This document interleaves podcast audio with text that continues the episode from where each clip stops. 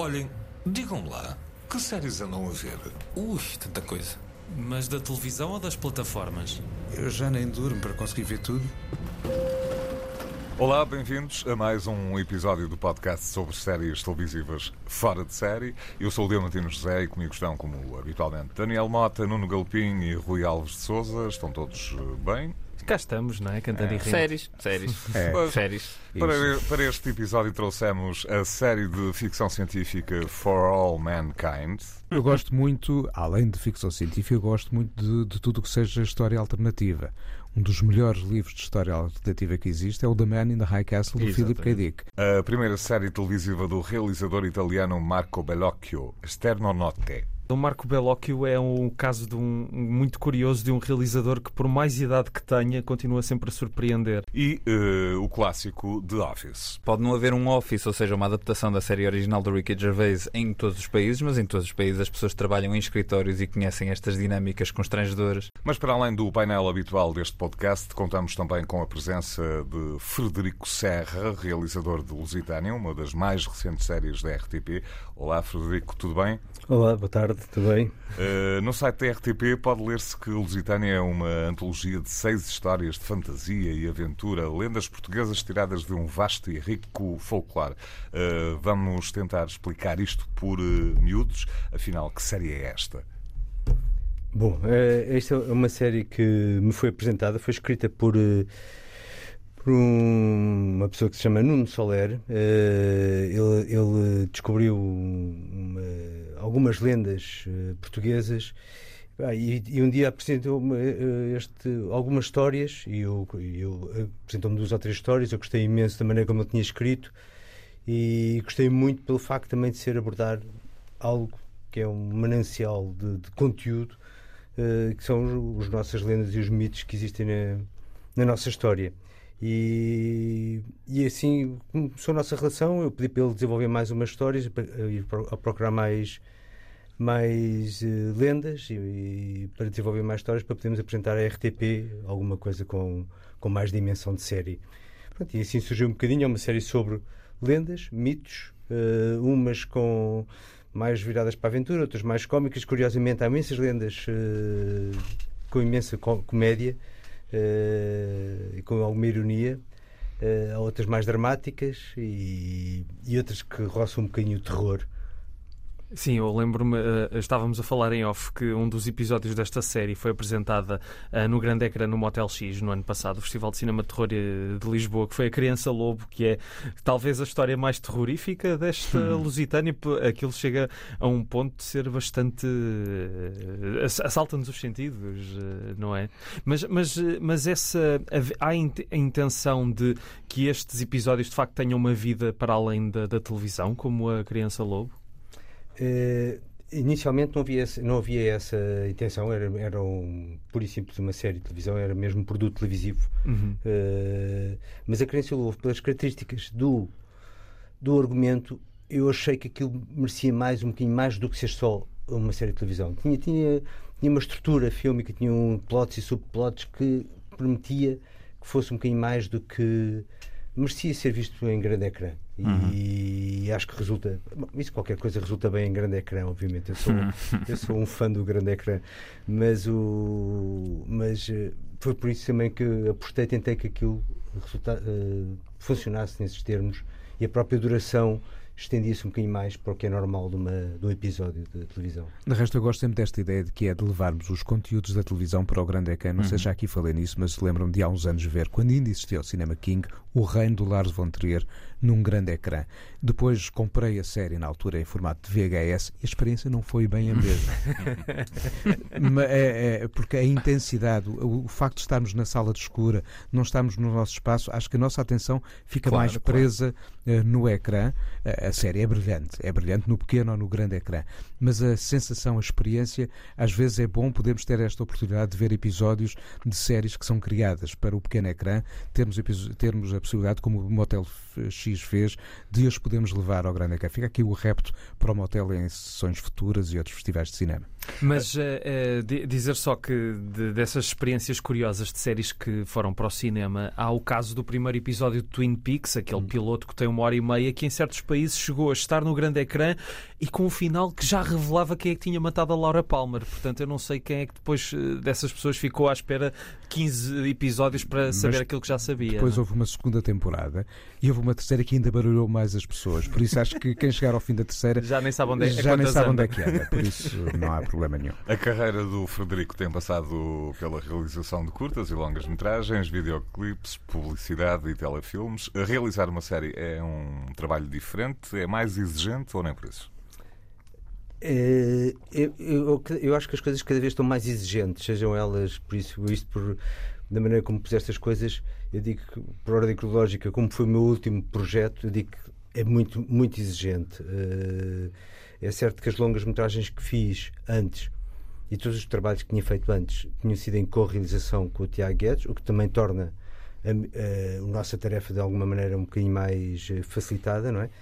Eh, este projeto, não só por ter sido feito sozinho, como ter sido feito em condições, digamos assim, um bocadinho cheias de limitações. Eh, atenção, isto não, não é estar-me a entrar naquele tipo de discurso que toda a gente sabe, mas eh, o facto de ter sido feito único e exclusivamente quase praticamente com o financiamento só da RTP e ser uma- um projeto muito ambicioso uh, por ser de época, por ser uh, por, ter, por ter alguns efeitos especiais, por ter algum uh, tive que tive que fazer aqui algumas uh, foi exigente nesse aspecto e depois eu próprio também quis uh, se calhar uh, dar mais do que aquilo que, que se calhar era possível e correr mais do que aquilo que podia. Mas pronto mas acho que tentei com o máximo de honestidade uh, fazer alguma coisa digna Mas é para isso que se faz, que se faz seja o que for, né? Tentamos sempre dar um bocadinho mais que qualquer suposto e, e mesmo que não haja assim tanto dinheiro para fazer o que nós idealizamos, tentamos sempre. eu, eu quero acreditar que sim Mas, Quero Eu, pelo menos, é- acredito nisso. mas houve uma. Olhando para, para a tua carreira, eh, tu com o Tiago Guedes eh, chegaram a participar naquele projeto que deu muito que falar há 20 e tal anos, da SIC Filmes, não é? Daquela série de, de, de telefilmes feitos por vários realizadores com, com alta fidelidade. Achas que desde então até agora a, a produção. eh, ou seja, era mais fácil na altura ou agora? Porque falas dessas dificuldades, mas eu fico a pensar se já na altura com esse projeto ambicioso eh, se acabou por deixar marca ou não esse- essa intenção de fazer uma coisa em maior escala. Pois, eh, eu acho que obviamente deixou essa marca, obviamente que isto é um, um contrassenso quase. O facto também às vezes nós temos mais conhecimento e mais consciência das coisas, também às vezes também nos torna mais difíceis Claro. porque, porque nos tornamos mais exigentes. Sim, sim. Eh, e ao mesmo tempo, o facto de não sermos tão conscientes também deparamos com imensas novidades que também tornam, são mais desafiantes. Eh, esse, eh, é certo é que esse projeto abriu-nos muitas portas. As curtas que fizemos antes também foi abrimos um bocadinho a porta e esse projeto foi assim um bocadinho já um, o escancarar das portas e à conta disso depois começámos, eu e o Tiago começámos a, a- a fazer outros projetos havia, havia surgiram depois mais tarde projetos com outras dificuldades havia uma coisa que era curiosa que era uma, uma dificuldade técnica que havia na altura que era o facto de filmarmos em película Uhum. eh, que havia, criava uma certa limitações e tínhamos limita essas condicionantes de, de suporte de, de gravação que agora veio, facilitar um bocadinho, mas trouxe outras dificuldades. Eh, o que eu acho que havia, parecendo que não, havia mais tempo para planear as coisas e havia mais, provavelmente posso estar errado, mas havia mais condições para se fazer os, eh, os projetos. Ok. Eh, agora há muita oferta, há muita, está-se a produzir muito, se calhar, eh, se calhar, não sei se é em excesso ou não, mas está-se a produzir em demasia, sem se pensar um bocadinho, até às vezes, no conteúdo que se produz e produz às vezes com poucas. eh, pá, Com pouco critério. Hum. com pouco critério. E Sim, isso também vai baixando um bocadinho O os níveis o- todos. é? O, o controle de qualidade. E a verdade é que a ficção em Portugal, volta e meia, parece que avança um boca- vai avançando um bocado aos repelões, pelo menos a televisiva. Né? Um- Houve se calhar esse salto no início dos anos 2000 na SIC e agora a RTP também tem este empurrão. Ah, a minha pergunta para ti tem mais a ver com o lado, com o lado estético e de realização daqui da, da, da série. Nós já tivemos aqui uma série antológica passada num universo semelhante que foi Os Contos da Montanha, universo semelhante temporal, se calhar. Mais ou Ah, menos, acho que a criança loba abarca várias, Pois. várias. A criança loba, a Lusitânia abarca várias épocas, não é? Sim, ou seja, mas é um mesmo, imaginário e pelo menos é a mesma zona do país, na verdade. Ahm, quando se está a fazer uma série, uma série antológica, não se, não se tem que cumprir o mesmo tipo de regras estéticas de quando se está a fazer uma série de narrativa continuada, ou seja, episódio 1, 2 e 3 ser a mesma história. Nós podemos abordar cada um destes episódios com uma realização totalmente diferente.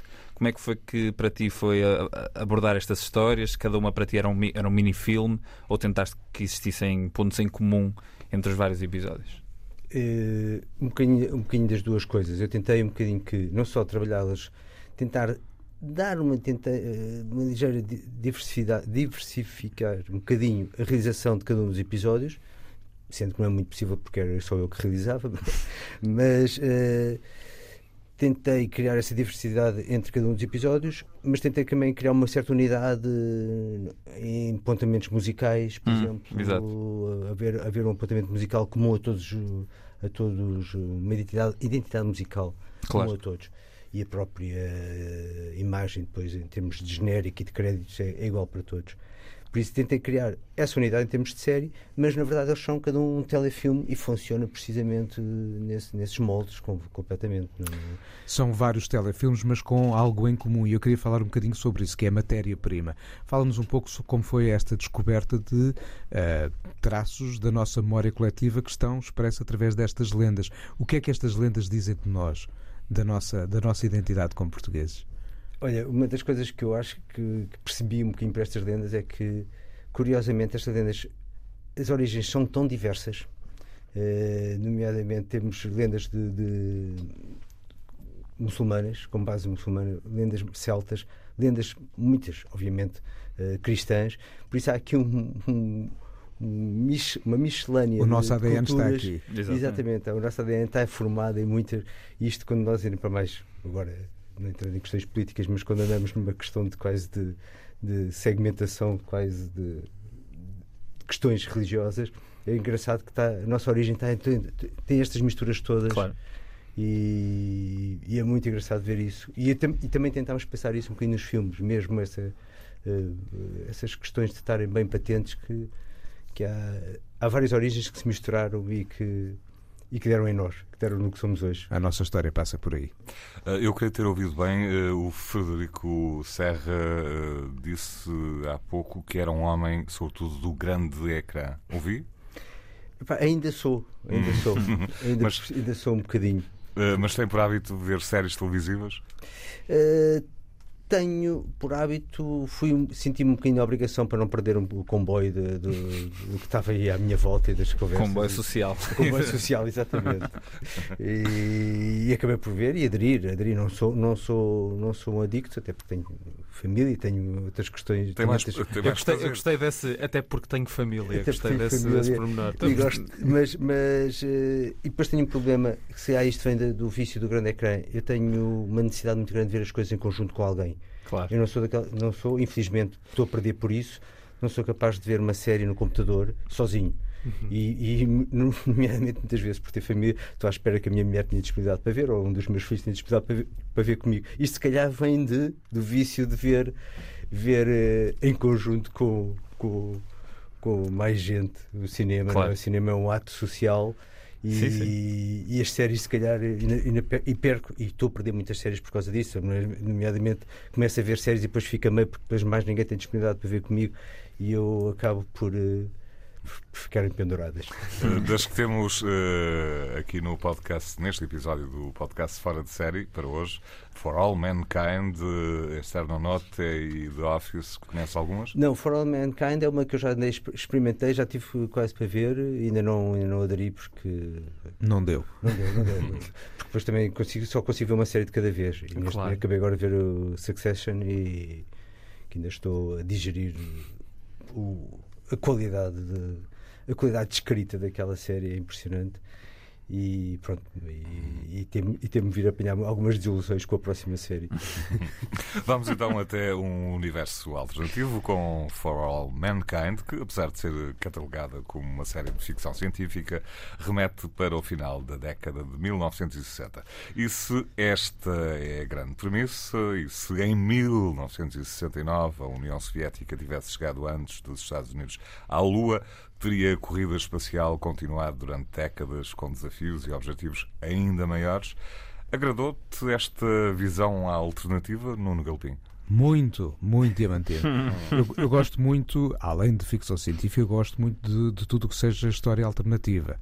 Um dos melhores livros de história alternativa que existe é o The Man in the High Castle, do Exatamente. Philip K. Dick, onde se cruza um grande escritor de ficção científica com esta ideia de olhar para a história de uma forma diferente. Neste caso, é se os nazis uh, tivessem ganhado uhum. a Segunda Guerra Mundial. E é? de repente o, o próprio continente americano estava dividido com a costa pacífica dominada pelos japoneses e a costa atlântica pelos alemães. Uh, e já há uma série baseada neste livro, se calhar um dia podemos passar por lá. O livro era melhor. Bom. Uh, Sobre esta, esta aqui assim tem uma série de premissas que são muito curiosas no estabelecimento de facto de uma realidade alternativa. Começa nos anos 60, como dizias, de facto. E se a União Soviética tivesse chegado chegada à Lua em primeiro lugar, ou seja, o primeiro a pisar na Lua teria sido um cosmonauta e não um astronauta. Há essa pequena diferença, essa pequena grande diferença. Hum. Mas não se gostam aí as, as, as, diferenças no mundo alternativo que a série vai acompanhando, porque uh, os primeiros episódios da primeira temporada, e já lá vai algum tempo, em 2019, começavam na década de 60, mas o tempo continuou. E o tempo continuou de forma que, por exemplo, John Lennon não foi assassinado e os Beatles reuniram-se. Sim, entramos, não é só ficção científica, é a realidade história, alternativa. Realidade, história, alternativa. história alternativa. E o Al Gore ganhou uh, as eleições ao George W. Bush. Ainda por cima foi reeleito. Ou seja, temos um mundo completamente diferente. Temos um mundo onde, a dada altura, Gorbachev está a liderar a União Soviética e há um putsch contra ele.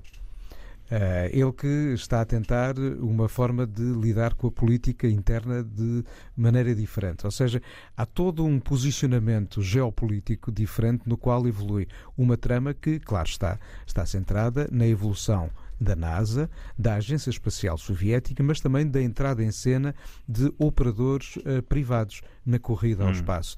E é destes jogos que vai nascendo primeiro uma conquista da Lua, e agora nesta quarta temporada, que estreou há pouco tempo, e estou a ver episódio após episódio, é aquela maneira antiga, não, não há binge watching para ninguém. Ou como eu gosto de lhe chamar, a maneira certa. A maneira Exato. certa, porque dá tempo para ver, digerir e ver outras exatamente, séries nos dias seguintes. Exatamente. Vamos ouvir um clipe da série, tá? uh, podes completar. Eu depois, eu, ouvo, ouvimos o clipe e eu conto já o resto a seguir, okay, okay, como se fosse um, um break para outras mensagens. Vamos a isso.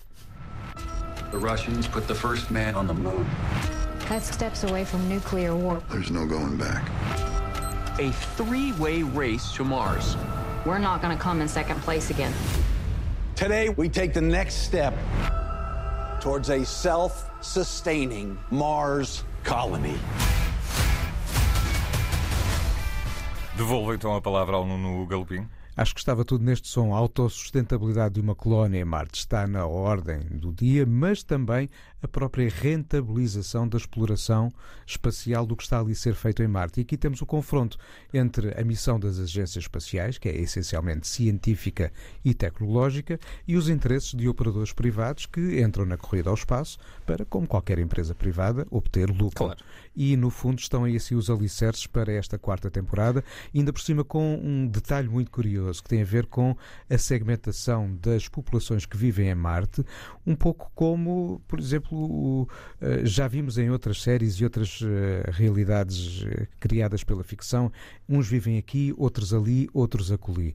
Ou seja, os astronautas vivem à superfície, têm janelas sobre o planeta vermelho, aqueles que estão a trabalhar em questões meramente técnicas, como o fornecimento de víveres ou a manutenção de um serviço de uh, ar puro ou uh, eletricidade ou quer que seja, vivem nos confins do menos 2 ou menos 3 e o Marte que vem é uma fotografia que tem na parede do quarto, ainda por cima partilhado com mais 4 ou 5 e, de, como se não bastasse a coisa, com ordenados que afinal não correspondiam exatamente ao que estava prometido quando se inscreveram para aquelas campanhas de dois anos. Ou seja, estás aqui assim num confronto entre uma aventura de exploração científica, espacial e tecnológica, mas depois também a vida das pessoas como Exato. qualquer um cidadão que pode habitar qualquer cidade deste planeta. Eu li alguns uma coisa curiosa, que esta série podia ser uma espécie de prequela de outras tantas séries de ficção científica como um, um The Expanse ou, ou Star Trek. O que é que tu achas, Nuno? É, eu não diria com o Star Trek, mas mais o The Expanse. O The hum. Expanse é uma série sobre a qual poderemos falar aqui um dia, que é uma série em três polos, ou com três polos, entre a Terra, que tem o poder político central, Uhum. mas Marte que se transformou numa potência militar e depois lá está, os que trabalham, que estão na cintura de asteroides e que não vivem com as mesmas condições. E aqui pescando o olho, por exemplo, a um filme muito interessante que eu vi há muitos anos, chamado Outland Atmosfera Zero, com o Sean Connery a vestir a pele de um agente que ia investigar um crimes que tinham acontecido em Minas, em Io, um satélite de, de Júpiter. Mas os mesmos confrontos entre eh, o cotidiano, as relações com as profissões que podemos ou não ter e depois as forças políticas militares eh, estão nos alicerces do The Expanse, como aqui no For All Mankind. Por vezes, o For All Mankind lembra-me também uma outra série que a National Geographic criou eh, sobre Marte. Eh, que tem muito também de olhar sobre a história da exploração científica e tecnológica, mas uma vez que a série resolveu avançar no futuro e colocar colónias em Marte, lançou algumas das questões que passam também pelo Essa, For All essa série é mesmo a Marte, é mesmo o nome da série, não é? É Eu- mesmo Marte e tem música do Nick Cave. Já agora, já agora falaram em Star Trek. Eh, curiosamente, um dos criadores eh, desta série é Ronald D. Moore, que esteve envolvido na série televisiva eh, Star Trek e também no regresso aos ecrãs no início dos anos 2000 de, imaginem o quê? Battlestar Galactica. É, Ah, mas, muito mas qual das séries Star Trek? Eu já perdi a Pois. conta. Deve ser para aí o Ah, Next Generation ou algo anos assim. 2000, não sei exatamente Havia qual é. o Star Trek original nos anos 60, depois houve uma série de animação em 74 e 75, depois veio o The Next Generation, depois o Deep Eu, Space Nine, depois o Voyager, depois o, o Enterprise. por. É, é é que eu vi todas, eu sou um bocado doente. Mas Não, não, impecável. Deixa-me só dizer que eu gosto muito desta tendência da, da produção norte-americana em fazer distopias em que são os russos que ganham no início. Ah, Então, isto faz fala-me lembrar... mais sobre isso. Não, isto, isto estava, estava a pensar aqui numa, numa banda desenhada, pronto, que é, que é também o meu core, digamos assim, ah, que saiu há mais ou menos uma década do Super-Homem, que se chama Red Sun e que parte também de uma premissa Ok. fantástica. É se o Super-Homem, em vez de ter caído nos Estados Unidos, tivesse caído na Rússia, ou seja, o, o asteroide onde ele veio do, do planeta Krypton, e então de repente tens um herói ao serviço de Stalin e é uma história deliciosa. Quem era o Lex Luthor? O Lex Luthor é o mesmo. É por acaso é norte-americano na mesma, por acaso. Hum, é, é curioso. É uma curioso. história, é uma história muito, muito complexa, vale, vale muito a pena ler, mas e que tem um péssimo filme de animação. Mas dizer deste For All Mankind, eu acho que se calhar não vou ver mais a série e vou esperar que tu vejas tudo, Nuno, e depois fazes-me um resumo, porque o teu a forma como tu falas da série é muito mais entusiasmante do que eu senti a ver a série. É, Ah, mas eu próprio acho que gosto mais de falar da série do que às vezes de ver Gostas os mais da, da Mas ideia da, da série do que Gosto. necessariamente Gosto porque, confesso. Eu tenho uma pancada por Marte desde miúdo culpa de uma série, o Cosmos do Carl Sagan. uhum. Há um episódio dedicado a Marte, no qual ele lança a sua nave da imaginação sobre o Vale dos Marineris, ao som do Vangelis, e depois, a dada altura, ao som dos planetas do Holst, do Holst, precisamente com a parte de- de- dessa peça sinfónica dedicada a Marte. E essa viagem mexeu com o Nuno de adolescente, ao ponto de depois ser um bocado Ainda consumidor estamos, em excesso de livros de ficção científica sobre Marte, filmes sobre Marte, séries sobre Marte. Até escreveste um livro, não é? Os marcianos somos, somos nós, passa a Exatamente. publicidade e isto Ex- não foi combinado. Ahm, mas eu acho que eu, eu senti que, por mais que seja interessante a premissa e os contornos que essa premissa ganha, eu senti muito em chouriços, vamos, vamos dizer assim. Não é mentira. Pois, e, epá, isso para mim Isto não sabes o que é que dava? Um grande filme. Pois, é Pois. isso. É isso. Tiravas, Era uma espécie ti- de um right stuff, né? Sim, Um sim, right sim. Era, era um right stuff. eh, a- as próprias quatro temporadas talvez fosse impossível eh, meter tudo num filme. Uhum. Dava um Napoleão. Não é? não Queres tu fal- dizer que não o vamos Napoleão, fal- não vamos Napoleão eh, Não, dava um é- Napoleão do Ridley Scott. é- Pois, Que tem lá não sei quantos filmes dentro. eh, eh, queres tu dizer que esse filme é assim um bocadinho seca? Não, eu não estou a dizer que é seca. É eu, é tenho, um tenho- épico. eu tenho pena é que ele não tenha feito vários filmes sobre as várias etapas da vida no Ah, Napoleão, cada qual interessante à sua maneira.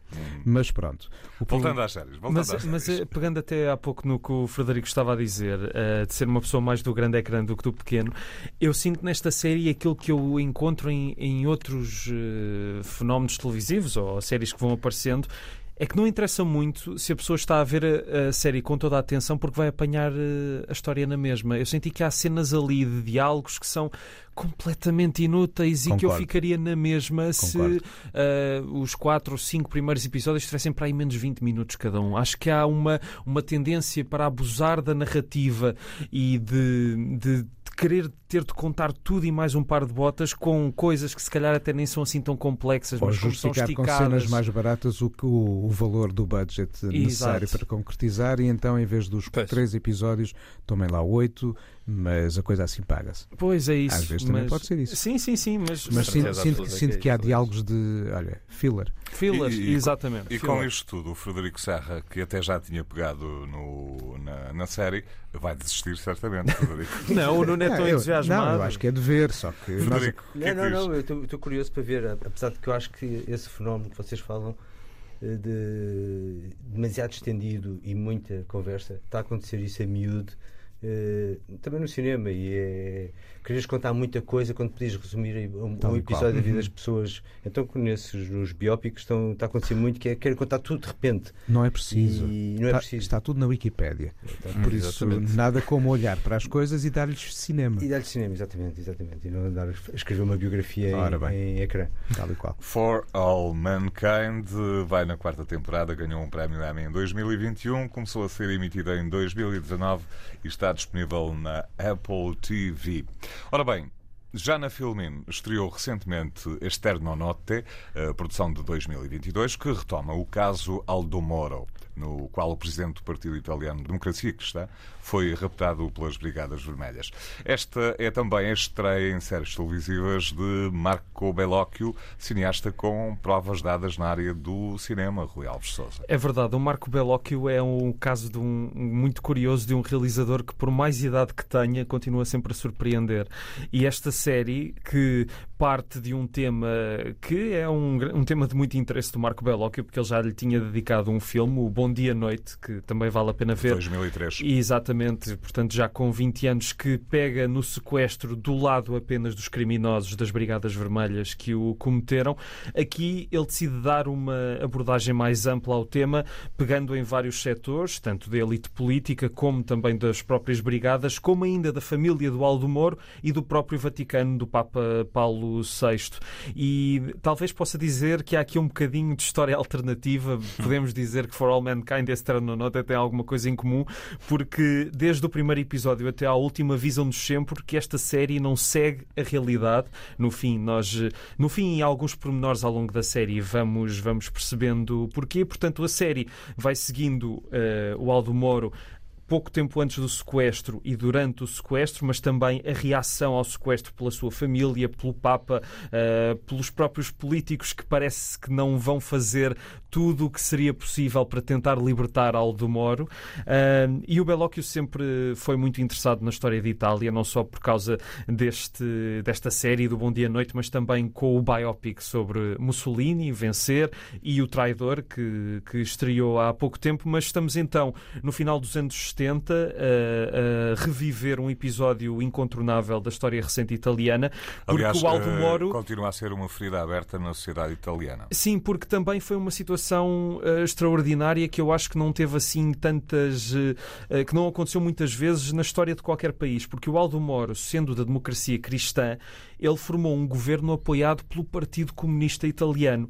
Eh, ou seja, está Preparava-se para formar. preparava-se para formar, exatamente. Uh, é claro que toda esta ideia é muito bonita no papel, mas obteve reações muito extremadas de ambos os lados e, e muitas questões. Aliás, o, o clipe que eu trago uh, vem do momento em que o, o Aldo Moro, o ator Fabrizio Ghifani, que é extraordinário no papel, está a tentar convencer o Papa Paulo VI, que é Tony Servilho, de que esta coligação pode ser a solução ideal para aquele momento específico de que a Itália estava a viver. Vamos ouvir. Credo che sia indispensabile ora più che mai, ora che si crea questa possibilità di contatto con forze di diversa ispirazione, vero? Che, che non si appanni mai il nostro rapporto e che sia sempre chiaro all'esterno che i nostri valori restano i valori della Chiesa. Io chiedo solo che mi sia concessa una possibilità di persuasione. Rui? É basicamente, assim, muito resumidamente, que Aldo Moro tenta convencer o Papa Paulo VI da sua ideia. O sequestro foi intenso. Aldo Moro esteve 55 dias retido pelas Brigadas Vermelhas e a série passa-nos uma sensação de voyeurismo que se torna um bocadinho sufocante, uh, porque é um retrato muito complexo do que rodeou esta tragédia, uh, muito íntimo também, porque, porque ao seguirmos a família uh, do próprio Aldo Moro, estamos a, a lidar com sentimentos muito contraditórios de todos os seus membros e com, além do Fabrizio Ghifani e do Tony Servilho, dizer também a Margarita Bui, uma das grandes atrizes italianas, uh, frequente colaboradora do Nani Moretti uh, e, e, que faz de, de mulher de, do Aldo Moro. E a série aproveita, uh, e é curioso falarmos disto por causa de, de, de séries que são muito longas ou séries que querem ser filmes ou filmes que querem ser séries, mas a série aproveita o facto de ser uma série e não um filme em episódios para desenvolver as personagens e andar para a frente e para trás na narrativa e no tempo para vermos até a mesma situação de várias perspectivas de episódio para episódio. Ou seja, uh, conseguimos ter uh, uma abordagem muito curiosa e muito aprofundada que talvez poderia ter menos um episódio. Eu acho que ali a meio, não, sei, não me lembro se é o terceiro ou o quarto episódio, que acho que já é um bocadinho filler, digamos uhum. assim, mas até ao fim é tremendo e o Fabrizio Ghifani põe o seu Moro a passar por várias fases, uh, passando, uh, começando como o homem seguro de si, tranquilo, até ao homem que está a perder a fé quando percebe que a democracia cristã não está a fazer tudo para, para o salvar. E o Belóquio, estando no espectro oposto ideológico do Aldo Moro, é impressionante a forma como ele respeita esta personagem até ao fim. Um, e ainda só para, só para terminar, houve um filme nos anos 70 chamado Todo Modo, em que o Gian Maria Volonté fazia fazia de Aldo Moro, mas era uma caricatura um bocadinho irritante do Aldo Moro. Mas esse filme acabou por uh, prever acidentalmente o que aconteceu ao Aldo Moro, que ele foi assassinado uh, pelas Brigadas Vermelhas. Felizmente, o Fabrício Ghifani faz um retrato muito, muito marcante do Aldo Moro e é uma série de facto uh, muito, muito boa. E espero que o Marco Bellocchio continue a surpreender, apesar da, da idade avançada. Eu acho que ele ainda consegue fazer e mais qualquer coisa. Conseguiu evitar as teorias da conspiração que eventualmente terão envolvido a CIA? Não sei, não sei se terá evitado teorias da conspiração. Eh, ele, como, como eu disse, ele desde o início que diz que isto é uma obra de ficção. Pode ter inspiração em, em, na realidade, mas há aqui muita coisa que de facto não aconteceu. O que acontece no final é, é caso disso. Mas acho que é mais o, uma, foi mais um motivo para o Marco Bellocchi usar um tema que lhe interessa muito para falar ele próprio da história pois. da Itália e da situação da Itália no presente. Sim, nós, nós, nos últimos episódios temos abordado aqui e ali algumas séries que são, que são biográficas ou que, são, ou que ou tá, partem de um acontecimento real. Uh, e a minha pergunta é, tendo, sendo que eu não vi a série, a minha pergunta é se tu achas que que esta é a forma mais eh, inteligente de, de, abordar uma série como esta, ou seja, a, a forma mais estratégica de tornar a, a, o conteúdo dramático ficcionado interessante, que é podermos uh, garantir logo à partida que, ok, vão haver aqui desvios, não há nem à procura disto ser a coisa mais precisa do, do planeta, que não vale a pena. Uh, percebam que os desvios existem para passar uma ideia, para veicular um conceito. Sim, eu acho que sim, porque tu desde o início percebes que isto é uma visão de um realizador sobre um tema que lhe diz muito e por causa disso temos uma abordagem muito mais viva e muito hum. mais surpreendente. Até acredito para os italianos que conhecem muito bem este episódio, devem estudá-lo na, na escola, uh, esta abordagem terá alguma coisa de diferente, hum. por razões que não posso mencionar sobre o desenvolvimento da narrativa. mas... Sim, não contes que ainda não vi os episódios. Sim, mas, mas vale, vale mesmo a pena. Pronto, acho que Olha, sim. Deixa-me só acrescentar isto agora por oposição ao For All Mankind. Aqui temos um exemplo em que o texto está lá para acrescentar qualquer coisa Exatamente. e não para juntar tempo aos episódios. Uh, é boa a escrita, assim como é muito boa a recriação de época e até o, o trabalho de direção de fotografia. Escuro, denso, negro, muito cinema aqui. Muito cinema mesmo, é. exatamente. Frederico Serra, conhece a cinematografia de, de Bellocchio? Não, não conheço, não conheço. Não viu nenhum dos filmes? Não, não, não, não. não. e esta série, esta Não, série também aqui, não Estava viu. aqui já a pesquisar. Ah, Já estava a pôr na lista para ver na, na Exata- basicamente. exatamente. muito bem. ah, alguém falou aqui em personagens irritantes. Vamos avançar. Vamos avançar. Ah, há um tal David Brandt que de irritante não tem nada. Ah, Não, bom, claro que não, claro que vamos visitar, ou neste caso, revisitar um escritório que, devido à política da redução de custos e pessoal, está na iminência de fechar as portas. O dia a dia dos empregados e do gerente, o tal David Brandt, é acompanhado por uma equipa de filmagens que nos mostra o ambiente marcado pelo comportamento, no mínimo, estranho destes personagens. Daniel Mota. E estamos a falar do The Office, né? Claro, Do- do- claro. neste caso do Office britânico. M- se calhar há muitas pessoas que estão a ouvir este podcast que não viram o britânico, viram só o americano. Mas a verdade é que acho que existe quase um Office por país. Né? Nesta altura, acho que ainda não existe o Office português. Acho que, Até na Índia, acho até que na Índia. em qualquer empresa poderá haver potencial para um dia. Era, era aí que eu ia chegar. É, pode não haver um Office, ou seja, uma adaptação da série original do Ricky Gervais em todos os países, mas em todos os países as pessoas trabalham em escritórios e conhecem estas dinâmicas constrangedoras que esta série explora de forma magistral. Eh, O, o The Office original teve, esta, teve este, este, este condão de trazer um género ahm, que antes já tinha sido feito coisas como o Spinal Tap, coisas deste género, que são mockumentaries, que são documentários falsos, ou seja, têm a estética toda, a abordagem toda a estética de um documentário, mas não são documentários porque são ficção.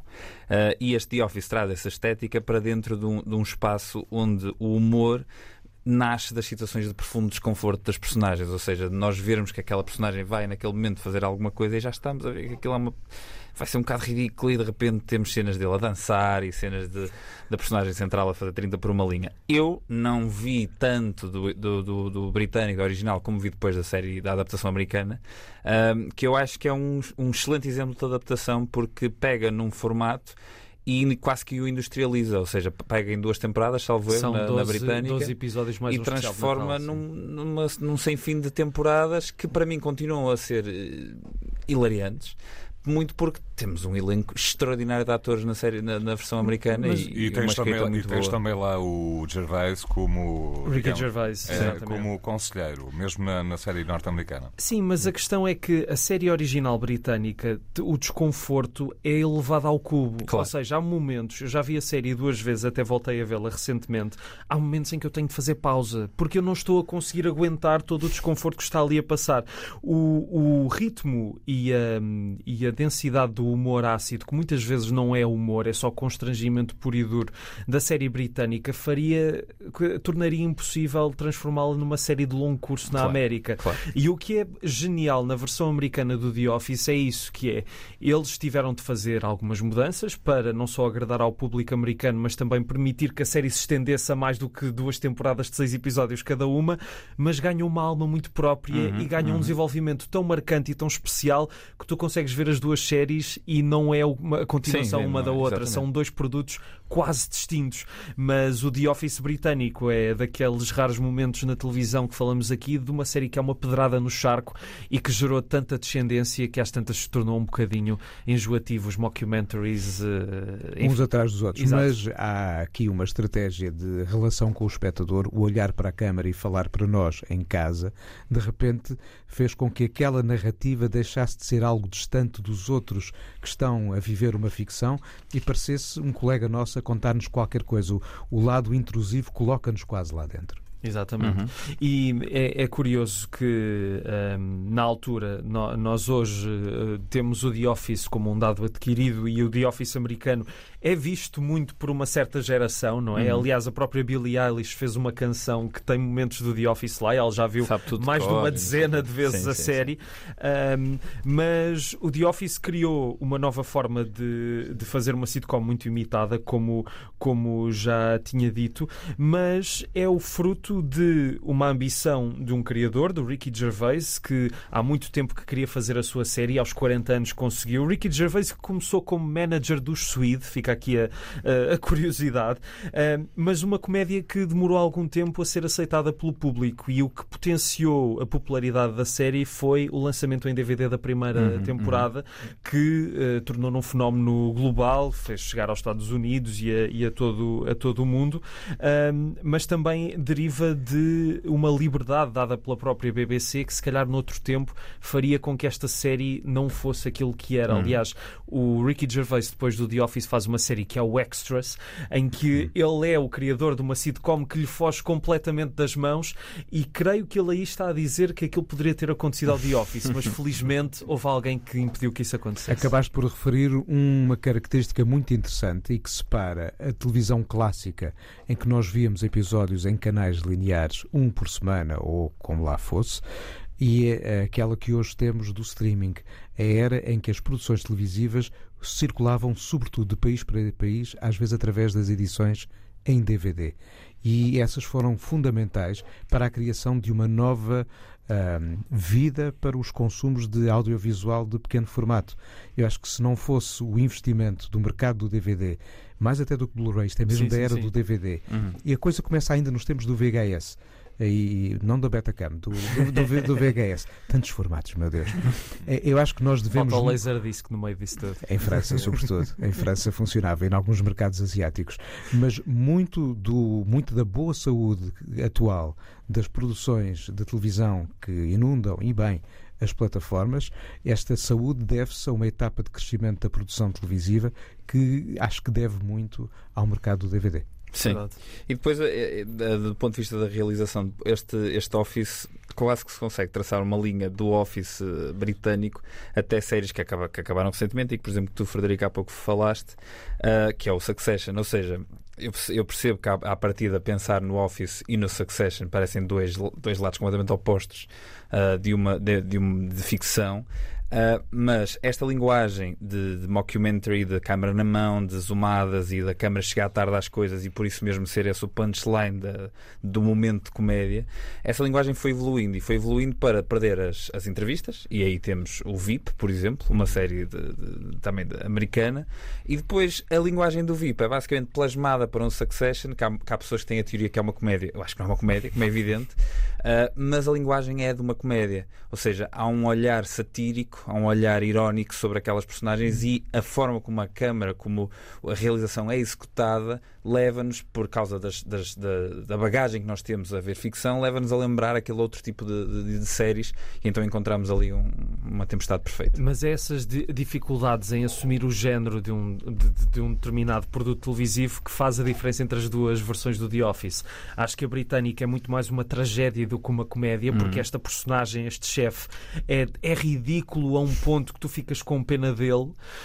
Um, e, o, e o Office americano é uma comédia que tem uma personagem ridícula, mas que até a, ao longo do tempo tu vais simpatizando claro. e que se vai tornando uma personagem muito melhor do que aquilo uh, que era ao início. E há aqui outro pormenor uh, que ainda não falámos que é importante do The Office, é a ausência de risos. Uhum. Uh, na altura isto ainda não era uma coisa totalmente assente sim, na sim, comédia. Sim, Estamos a falar de uma mudança de paradigma e que também faz com que esta série ganhe todo outro potencial porque há momentos em que há pessoas que se vão rir e há outros, e no mesmo momento, se calhar há pessoas que não vão achar graça nenhuma claro. porque é a forma como nós reagimos ao desconforto, não é? Há, há, pessoas que têm aquele riso nervoso e há momentos então no The Office britânico que são muito, muito difíceis de ver, uh, mas há um que eu gosto particularmente que é quando o David Brent é chamado para ir dar uma, uma palestra e ele uh, chega a pôr Tina Turner a tocar e, e faz um, é um momento hilariante, uh, mas de facto, passado mais de 20 20 anos, este The Office original continua tão difícil de ver e tão constrangedor como já era em 2000, 2001. Já agora, se tivessem de escolher, preferiam o britânico ou o norte-americano? É difícil São coisas diferentes. Diamantina, é isso. Aliás, São... o interesse está em serem diferentes. Ainda agora falavas dessa questão da personagem central. O Michael Scott no Office é uma personagem central americana. Exatamente. É uma personagem que tem que ser mitificada, é, é uma, personagem que tem mas que é uma personagem extraordinária sim, também. Sim, sim. Uh, acho é que, de facto, o The Office britânico só funciona por ter esta duração tão curta. Claro. E o Ricky Gervais... Que, de resto, era frequente em muitas produções de humor da BBC. Exato. O Fawlty Towers também tem as mesmas tensões. O Absolutely Fabulous também. Seis episódios por temporada e chega. E Porque os altamente. não podem aprender Sim. para aquela série funcionar. Não, uh, o Ricky, o David Brent aprende uh, e torna-se uma pessoa diferente daquilo que era no início. O problema é que, como os episódios de uma série britânica são escritos de uma forma diferente do que na, na indústria americana, uh, acho que não haveria muito mais para dizer além Uhum. daquela série. O Ricky Gervais tentou voltar à personagem com um filme uh, que eu não cheguei a ver. Em em que o- 2016. Exatamente. David Brent, Life, on the Road, em que é o David Brent a tentar seguir a sua carreira musical, que nós também conhecemos no, no The Office. Graças a Deus que não aconteceu. Mas acho que não haveria muito mais para dizer. Uh, e de facto, eu acho que até o próprio Ricky Gervais, desde o The Office, nunca fez algo tão bom. Eu gosto muito dele. Não gosto do Afterlife, acho que é uma, uma estupada completa. Acho que já. uh, aliás, ele já fez três temporadas e devia-se ter ficado só por uma. Mas, mas o The Office, de facto, continua incontornável. Mas, uh, Frederico, tu, tu quando é que viste o, o The Office? Viste na altura em que. Em DVD. Vi Ok. em DVD. Vi em DVD e estavas a falar. E, e depois fiz uma grande resistência a ver a americana, porque eu. E tocaste num ponto curioso que é o sentido do humor de uns e de outros é um bocadinho diferente. E os americanos têm que fazer as coisas de maneira a que resultem, Uhum. que garanta que aquilo tem, que é visto e garanta para, é garantido para o mercado americano. Os ingleses estão um bocadinho mais. eh, nesse- são um bocadinho mais honestos nesse, nesse aspecto. Pelo menos no- na, na parte da ficção. Eu acho que tem uma tendência muito grande para, para a maneira de, de descrever os ingleses e mesmo a europeia ainda é um É bocadinho mais diferente da americana. ácida, não é? E, e, e essa, e essa ácido e ser muito constrangedor, o próprio chefe, se não queria, o americano se não criar simpatia com o público, provavelmente não tinha sucesso. Exatamente. Claro. E, aliás, a, a primeira temporada do The Office americanos, é um- eh, os primeiros dois ou três episódios são remakes dos britânicos e aquilo não estava a Não funcionar. estava a funcionar. Pois foi, Pois. foi que- exatamente, foi o que eu achei na altura. Vamos ouvir um clipe do The Office? Vamos, sim, senhor. É do tal momento da, da palestra que eu estava a falar. When you laugh, your brain releases endorphins, yeah? Your stress hormones are reduced and the oxygen supply to your blood is increased. So you feel. I try and laugh several times a day just be- because it makes you feel good.